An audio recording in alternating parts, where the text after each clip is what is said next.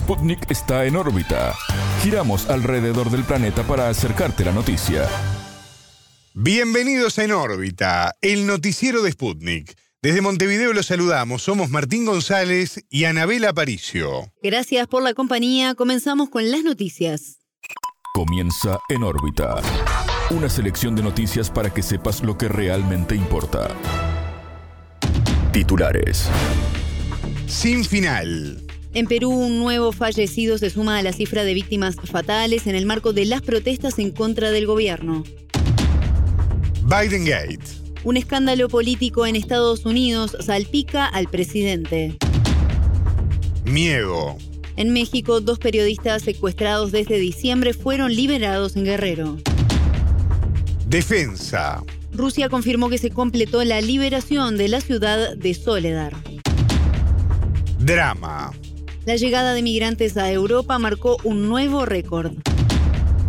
Medidas. Cuba y Estados Unidos volverán a reunirse este mes para abordar temas de seguridad. Estos fueron los titulares, vamos ahora al desarrollo de las noticias. El mundo gira y en órbita te trae las noticias. Noticias. No para.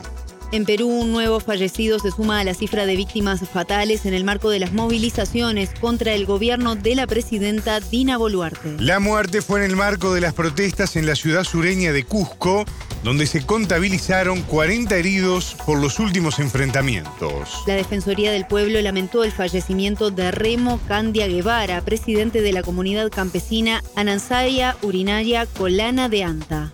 Desde el 7 de diciembre, la Defensoría reportó 47 muertos, 39 en enfrentamientos con fuerzas de seguridad, 7 por accidentes de tránsito y un policía a manos de manifestantes. Además, se constataron 612 civiles y 290 policías heridos de consideración. En órbita entrevistó al peruano Mara Guapara, director de Ciencias Políticas en la Universidad Peruana de Ciencias Aplicadas. El analista entiende que el país vive una situación muy complicada generada por un gobierno que respondió a los reclamos sociales de forma desordenada y violenta a su criterio.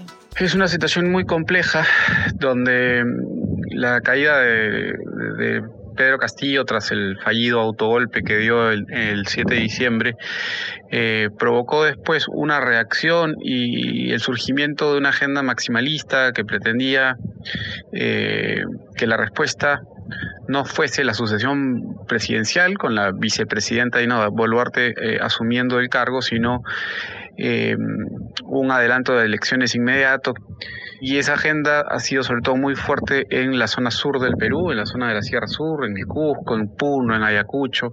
Y la respuesta del gobierno ha sido muy pobre en cuanto ha sido muy violenta, ¿no? Eh, ha habido mucha represión eh, eh, ante actos que sin duda han sido vandálicos y, que hay que muestran que hay una estrategia un poco más organizada, en el caso, por ejemplo, de ataques a aeropuertos, pero eh, donde no ha habido una respuesta controlada, ordenada, de, estratégica del gobierno, más bien ha sido una represión que ha provocado ya la muerte de casi 50 peruanos y ese parece ser seguir siendo la, la ruta. No parece haber mayor capacidad de diálogo. La ONG Human Rights Watch señaló que la crisis en Perú muestra la urgente necesidad de reforzar el Estado de Derecho en el país. El entrevistado explicó que los hechos ocurridos desde el 7 de diciembre proyectan una imagen más fuerte hacia afuera del país que hacia adentro. Sin duda lo que está sucediendo en el Perú creo que se ve de manera distinta adentro y afuera, ¿no? Eh, por fuera llama mucho, por supuesto, la atención, la cantidad de muertos, que son sobre todo, eh, solamente hay una, un policía muerto, ¿no? La, la gran mayoría de personas fallecidas son producto de la respuesta del gobierno, del Estado peruano, pero la respuesta o, la sensación dentro del país más bien es que eh, Dina Boluarte y su gobierno han encontrado apoyo dentro del Congreso con bancadas de derecha y también entre los poderes fácticos. Ha habido en el, en el país una demanda también por orden y cierta vocación autoritaria que privilegia eh, el restablecimiento del orden, ¿no? La, la, estabilidad antes que la gobernabilidad y en, en ese sentido creo que es mucho más fuerte la imagen que se proyecta hacia afuera que la que se tiene dentro, aunque eso probablemente ya también se vaya, vaya cambiando un poco. Según Aguapara, la postura de los gobiernos regionales sureños que reclaman la renuncia inmediata de Boluarte es más que nada declarativa porque el Ejecutivo sigue contando con el respaldo del Congreso. No tienen realmente tanto poder, son una voz importante, pero no hay eh, el peso que podrían tener desde hace ya varias semanas. Algunos gobiernos habían, sobre todo el gobierno regional de Puno y el de Cusco, y la Asamblea Nacional de Gobiernos Regionales también se había declarado en favor de una transición más rápida, pero por el momento es más importante el control o el poder que pueda tener el Congreso, ¿no? Es, es en el Congreso donde este gobierno está encontrando su, su sostén, su apoyo, y creo que eso quedó evidenciado en, el voto de investidura que tuvimos esta semana en el que el gabinete encabezado por el presidente del Consejo de Ministros Otárola recibió 73 votos eh, de 130, una mayoría clara, un día después de que se habían producido más de 18 o 17 muertos en la región de Puno, ¿no? Entonces, creo que esa es la mejor señal o la, la señal más clara de que el apoyo al gobierno procede, está básicamente concentrado en el Congreso. Escuchábamos a Omar Aguapara, director de Ciencias Políticas en la Universidad Peruana de Ciencias Aplicadas. Biden Gate. Un escándalo político en Estados Unidos salpica al presidente Joe Biden. La Casa Blanca ha confirmado la localización de documentos clasificados que implican al jefe de Estado. Una parte de estos documentos estaban guardados en el garage de uno de los domicilios del mandatario en Delaware. Y otros en una oficina del Penn Center, un centro de estudios con sede en Washington. El hecho se remite a noviembre de 2022, cuando los abogados de Biden descubrieron al menos 10 archivos clasificados. El hallazgo fue días antes de la elección de medio término de Estados Unidos. Hasta el momento se desconoce la totalidad del contenido de estos textos. Aunque según informaron los medios NBC y CNN, abordarían diversos temas relacionados con Ucrania, Irán y también Reino Unido. Los papeles encontrados corresponden a la etapa en la que Biden era vicepresidente durante la administración de Barack Obama. El Departamento de Justicia asignó un fiscal especial para determinar si el presidente de Estados Unidos incurrió en algún delito. Tras la confirmación de la Casa Blanca, Biden se dijo sorprendido del descubrimiento y confirmó su colaboración con la justicia. El Biden Gate se desarrolla mientras las autoridades aún investigan a su predecesor, Donald Trump, por un caso similar. El líder republicano también ha sido acusado de retener documentos clasificados en su residencia de Mar a Lago, en Florida. Vulnerables. Dos periodistas secuestrados desde finales de diciembre pasado en el sur de México fueron liberados en el estado de Guerrero. Un tercer comunicador permanece desaparecido, según informó la Fiscalía de ese estado. Jesús Pintor Alegre y Fernando Moreno Villegas fueron presentados en buen estado de salud con las debidas atenciones médicas y psicológicas, informó Fiscalía. Aún se desconoce el paradero de Alan García Aguilar, administrador y fundador del portal de noticias Escenario Calentano. A comienzos de esta semana, reporteros de Guerrero solicitaron la intervención de las autoridades federales para encontrar a sus compañeros. Entrevistado por En órbita, el periodista y analista mexicano Julián Andrade señaló que se trata de un caso que refleja el poder regional de ciertas bandas criminales. También agregó que lo que está de fondo es el avance del crimen organizado sobre ciertas publicaciones que amenazan los intereses de estos grupos.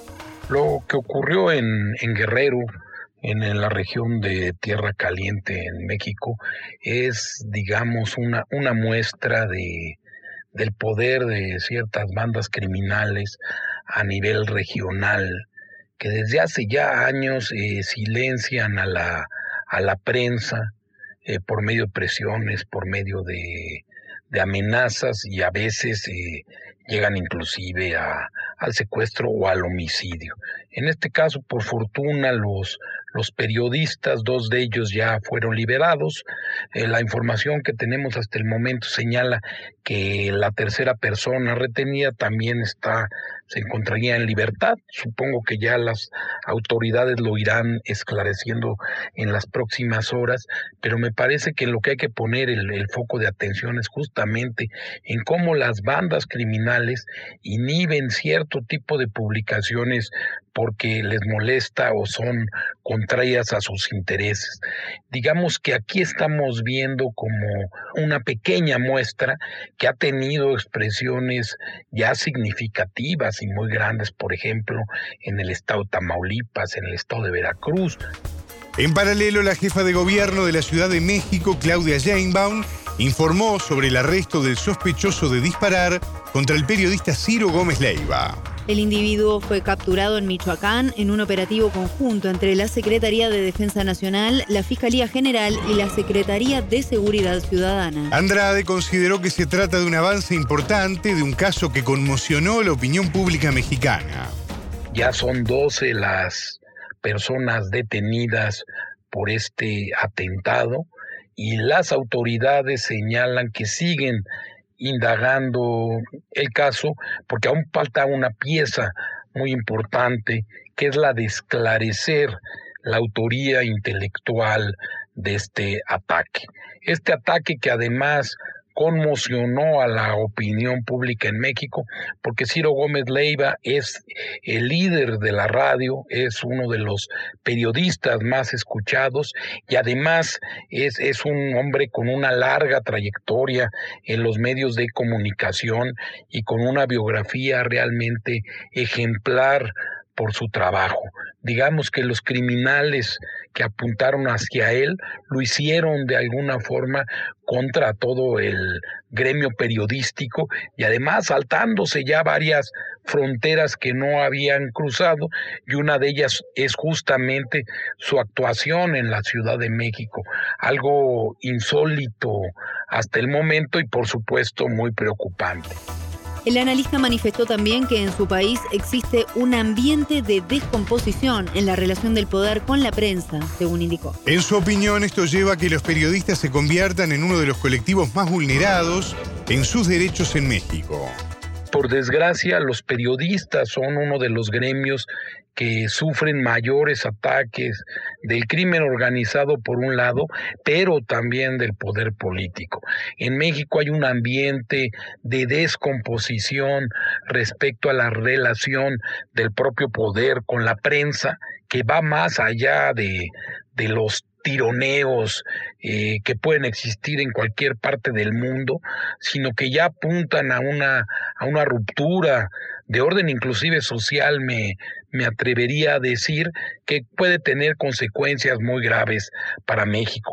Lo han dicho las organizaciones defensoras de periodistas, han señalado la enorme gravedad en temas de seguridad pero también ante un discurso de polarización que trata de colocar a los medios de comunicación como enemigos de las presuntas transformaciones que se están haciendo en México, no comprendiendo que la tarea de la prensa es justamente la de informar y no la de celebrar a ningún tipo de poder. Escuchábamos al periodista y analista mexicano Julián Andrade. Confirmación. El Ministerio de Defensa ruso confirmó que se completó la liberación de la ciudad de Soledar, ubicada al norte de la República Popular de Donetsk. Para la cartera, el hecho es importante en la continuación de las operaciones ofensivas en el marco de la operación especial en Ucrania. Según Moscú, el logro militar corta el suministro de las tropas ucranianas en Artyomov, llamada Bakhmut por Ucrania, para ser rodeada. El miércoles 11, el jefe interino de la República Popular de Donetsk, Denis Pujilin, había anunciado que el ejército ruso tomó el control de la ciudad. El funcionario calificó el hecho como un momento clave en la liberación de todo el territorio de la República. Soledad ha sido escenario de intensas hostilidades entre Moscú y Kiev. Todo esto se da en el contexto de que Rusia lanzó su operación militar especial en Ucrania el 24 de febrero. El presidente ruso Vladimir Putin declaró que un objetivo es proteger a las repúblicas de Donetsk y Lugansk del genocidio por parte de Kiev. La meta final es la liberación del Donbass y crear condiciones que garanticen la propia seguridad de Rusia, según informaron desde el gobierno. Los residentes de Donetsk y Lugansk y de las regiones de Gerson y Zaporizhie expresaron su voluntad de integrarse a Rusia. Esto fue en septiembre a través de referendos celebrados con gran apoyo popular. Drama. La llegada de migrantes a Europa marcó un nuevo récord. En el año 2022, la Unión Europea registró 330.000 intentos de ingreso sin autorización, la cifra más alta desde 2016. Casi la mitad de estos intentos fueron por tierra a través de la región de los Balcanes, explicó la agencia de fronteras regional Frontex. Independientemente de la ruta de entrada, sirios, afganos y tunecinos representaron casi el 47% de los intentos de ingreso al bloque.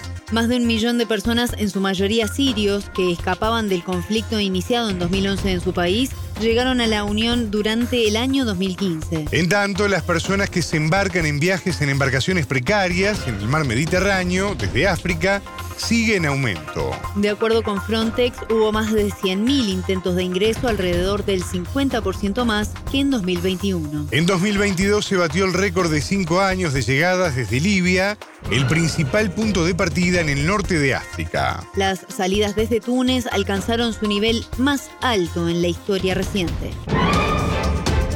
Medidas. Cuba y Estados Unidos volverán a reunirse este mes para abordar temas de seguridad, anunció el Departamento de Estado. La fecha aún no está confirmada, aunque sí se conoce que una comitiva estadounidense viajará a La Habana. La delegación estaría integrada por representantes del Departamento de Estado, de Seguridad Nacional y Justicia junto al FBI. Desde el año 1982, la isla forma parte de la lista de naciones patrocinadoras del terrorismo que elabora la nación norteamericana. En 2015 el presidente Barack Obama la excluyó, pero Donald Trump volvió a incorporarla poco antes de finalizar su mandato en el año 2021. El encuentro se da en el marco de nuevas medidas de Washington hacia La Habana con respecto a la migración. El jueves 5, la Casa Blanca anunció que habilitará el ingreso de 30.000 personas provenientes de este país, Haití, Nicaragua y Venezuela. Sputnik conversó con el historiador y docente de la Universidad de La Habana, Hassan Pérez Casabona. El lugar de procedencia de tres de estas cuatro naciones son de los países que el presidente Trump declaró como eje de la tiranía del mal y que los catalogó como procesos dictatoriales. Y en buena medida el presidente Biden no ha abandonado esa, esa retórica. Creo que por otro lado también hay un reconocimiento, y me parece esto interesante en los documentos que se han publicado con relación a la adopción de la medida, hay un reconocimiento de que la situación agravada, es decir, la situación combinada, asociada a la pandemia, y al mismo tiempo al recrudecimiento por las medidas que Estados Unidos ha tomado contra estas naciones, hacia estas naciones en las cuales estamos, estamos nosotros, el pueblo cubano, generan un incremento de las penurias, las vicisitudes, del agravamiento de la situación económica y eso inevitablemente se expresa también un incremento de los flujos migratorios. Entonces se ha diseñado este programa que intenta de alguna manera frenar la entrada a través de la frontera sur y lo hace en la medida en que permite con determinadas características de la figura del patrocinador hasta el hecho de que se haga del país donde se va a solicitar y por, por de una manera organizada. El 4 de enero Estados Unidos restableció los servicios consulares en su embajada en Cuba que estuvieron suspendidos durante cinco años. Es un avance, pero es insuficiente, consideró el entrevistado. Pérez Casabona agregó que sobre la migración hay una cuestión fundamental de fondo, la ley de ajuste cubano vigente desde 1966 como han reconocido numerosos expertos estadounidenses y otras latitudes, no era, su carácter de ley no la convierte en que tenga que ser adoptada de manera automática por las sucesivas administraciones que la han aplicado tiene también un carácter discrecional. Lo que pasa es que ha habido la voluntad de favorecer y de mantenerla como el, como el gran aliento, como diríamos, el gran telón de fondo, la idea que promueve y estimula y que enfatizo, da un trato privilegiado al sector, al migrante procedente de Cuba. Yo creo que solamente en este sentido un respeto a los acuerdos migratorios firmados entre Cuba y Estados Unidos, solo la voluntad de que se puedan tener relaciones eh, que avancen hacia un camino de la convivencia civilizada, al mismo tiempo que se comprenda de que todas las medidas, las 243 medidas aplicadas que están vigentes, que intentan asfixiar al pueblo cubano, son también un caldo de cultivo para el incremento de la migración. El historiador resaltó la necesidad de retomar los acuerdos firmados durante la administración Obama. Yo creo que hay cuestiones de fondo que deben ser abordadas en aras de esa convivencia civilizada que nos merecemos, el pueblo estadounidense y el pueblo cubano, máximo como un entramado que contribuye en ese sentido, como son la, que todavía se encuentran en vigor la inmensa mayoría de los acuerdos que fueron publicados en la etapa final del presidente Obama que crearon un marco para avanzar, para estimular las grandes potencialidades que hay en ambas naciones en decenas de temas. En países como el nuestro, además, donde tiene un propósito claro desde el punto de vista de su sistema político, pero necesita también tener la posibilidad de avanzar en materia de economía, del desarrollo en sentido general social, y eso cuesta un trabajo enorme cuando se hace en condiciones de asfixia en condiciones donde desde la mayor economía del mundo se intenta boicotear cualquier mecanismo que le permita a nuestro país tomar oxígeno. Escuchábamos al historiador y docente de la Universidad de La Habana, Hassan Pérez Casabona. Hasta aquí en órbita. Pueden escucharnos a las 18 horas de México, 21 de Montevideo y a las 0 GMT por sputniknews.lat. En órbita.